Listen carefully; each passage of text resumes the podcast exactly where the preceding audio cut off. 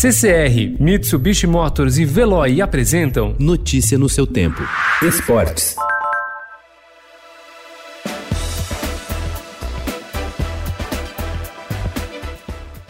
Em vez de treinos com bola, viagens, horas em hotéis e várias partidas por mês, alguns jogadores estão concentrados em apostilas de inglês, cursos online, estudos sobre finanças, terapia com psicólogo e aulas de música. Tudo isso porque, com a paralisação do calendário pela pandemia do novo coronavírus, os atletas passaram a ter rara oportunidade para investir em atividades de desenvolvimento pessoal e aprender coisas diferentes na vida.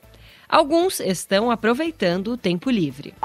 A paralisação do calendário esportivo causada pelo novo coronavírus foi uma pausa bem-vinda para Fabiana Moraes, atleta da prova dos 100 metros com barreira. A carioca de 33 anos usou a agenda mais livre para organizar o lançamento da marca própria de roupas, a Brasil Nation, inspirada na vivência acumulada na carreira e no objetivo de incentivar pessoas a praticarem mais esportes. A ideia não era nova, mas foi colocada em prática nesse período.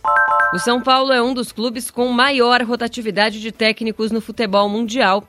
Isso foi o que apontou o Observatório de Futebol do Centro Internacional de Estudos de Esporte, o CIES, que colocou o time paulista como o 14º com maior rotatividade de treinadores no período entre 2015 e 2019 e que analisou 766 equipes. O Real Potosí, da Bolívia, é o clube com mais mudanças, 20 no total.